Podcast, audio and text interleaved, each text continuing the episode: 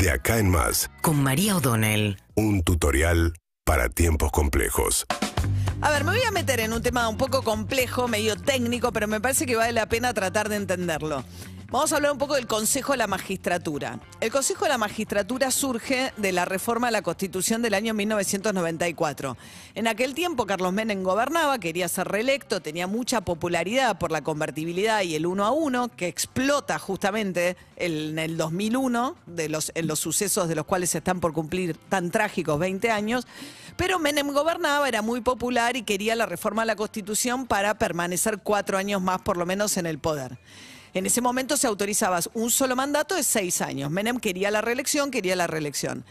Alfonsín, en, una de las decisiones que más le iba a costar en términos políticos, se pone a negociar con Carlos Menem y dice, bueno, ok, vamos a una reforma a la Constitución. Raúl Alfonsín decide, es inevitable, acá va a haber una reforma a la Constitución, prefiero ver qué cosas le saco.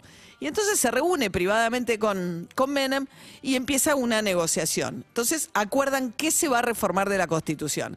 Y Alfonsín dice, bueno, ¿qué me vas a dar a cambio? De alguna manera lo estoy simplificando, ¿qué me vas a dar a cambio de que yo te dé a vos la reelección? Y ahí es a partir del momento en el cual empiezan dos mandatos de cuatro, desde la reforma de la Constitución de 94. ¿Qué quería Alfonsín? Esto es muy interesante. Alfonsín, por su experiencia, había convivido con un eh, Senado mayoritariamente peronista, porque los gobernadores eran todos peronistas y en el Senado se refleja la representación de, los de las provincias. Y entonces le dice, bueno, vamos a hacer una cosa, en lugar de dos senadores por la mayoría, va a haber además un senador por la minoría en cada una de las provincias al incorporar 24 senadores más en ese momento, Alfonsín hizo algo que si uno lo mira desde lo que está pasando hoy, efectivamente le dio el resultado con el tiempo que él esperaba.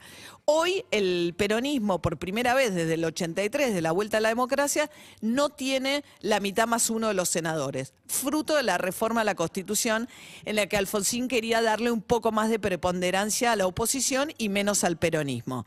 Después hizo otra cosa. Por el Senado pasaba la comisión de acuerdos en la que se elegían a los jueces. Y Alfonsín dice, bueno, ¿cómo hago para quitarle al peronismo el peso también de eh, ser quienes eligen a los jueces y de tal manera controlar también el Poder Judicial y cómo se mejora la calidad del Poder Judicial? Alfonsín toma entonces en ese momento un modelo que viene a Europa, que es el Consejo de la Magistratura, que es crear un órgano que está integrado por jueces, académicos, representantes de los magistrados, le agregan también representantes del Poder Legislativo y del Ejecutivo y dice, bueno, vamos a tratar de mejorar lo que tiene que ver con la designación y la sanción y control de los jueces, creando este organismo que es el Consejo de la Magistratura. Bien, entonces en la Constitución queda escrito que los jueces van a ser elegidos y en todo caso removidos por el Consejo de la Magistratura. Después de que se sanciona la nueva constitución, se escribe la ley, porque la constitución solo dice que ahí tenía que haber equilibrio. ¿Qué quiere decir equilibrio? ¿Cuántos de unos, cuántos de otros? Ahí empieza el despelote. Entonces, primero sale una primera ley del Consejo de la Magistratura que dice van a ser 20. Y en esa representación de 20 eran el, poder, digamos, del, del Poder Ejecutivo, del Poder Político del turno, quedaba un poco diluido. Cristina Kirchner en el 2006 dice, no, esta ley no funciona, vamos a cambiar la composición del Consejo de la Magistratura. Y la lleva a 13. De estos 13 lo que pasa es que cambia la relación de fuerzas y hay más representantes de la política que de los abogados y los magistrados.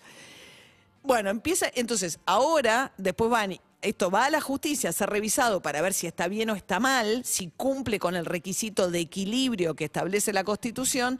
Y lo que hizo la Corte ayer fue, después de muchos años, pues estamos hablando de una reforma del 2006, ¿no? Eh, la Corte ayer agarra y dice, dejan firme un fallo que le dice, no, esto está mal. Esto no es una representación equilibrada, que el Congreso sancione una nueva ley.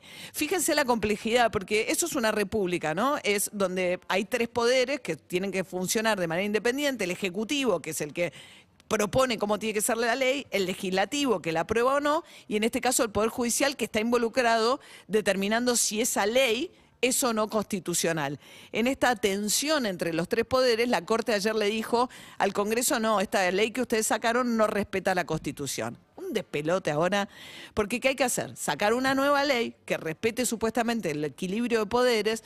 La Corte dio para esto un plazo de cuatro meses y en realidad este organismo que nunca terminó de funcionar como Alfonsín lo había imaginado, además se volvió en un organismo también de que tiene un presupuesto enorme, de muchas prebendas, poco transparente, en lugar de ser el lugar que iba a transparentar y mejorar la calidad de las designaciones, terminó siendo un organismo en el que solo están todo el tiempo todavía hoy, la reforma del 94, peleándose sobre cómo va a funcionar. Y el resultado y el fallo de la Corte un poco lo dice también, es que en esta trabazón permanente en la que cuesta mucho que unos tengan mayorías en determinados momentos, lo que ocurre es que el 30% de los juzgados en Argentina están vacantes. Entonces, cuando a la Corte va Martín este, Soria, el ministro de Justicia, y lo arreta, le dice, porque la Corte es morosa, entre otras cosas, y la mesa judicial de Macri y todo, lo que le contestan también es, tengo el 30% de lugares sin cubrir, porque funciona mal o funciona muy trabado el Consejo de la Magistratura. La verdad es que es un verdadero problema, pues uno de los problemas de fondo, que esta institución, nacida en la reforma del 94, con la idea de mejorar realmente el funcionamiento del Poder Judicial, nunca lo logró porque sigue muy trabada la discusión entre los tres poderes respecto de cómo tiene que ser, y esto después se traduce en el funcionamiento del Consejo de la Magistratura, que funciona realmente muy mal. Seguimos en Instagram y Twitter. Arroba.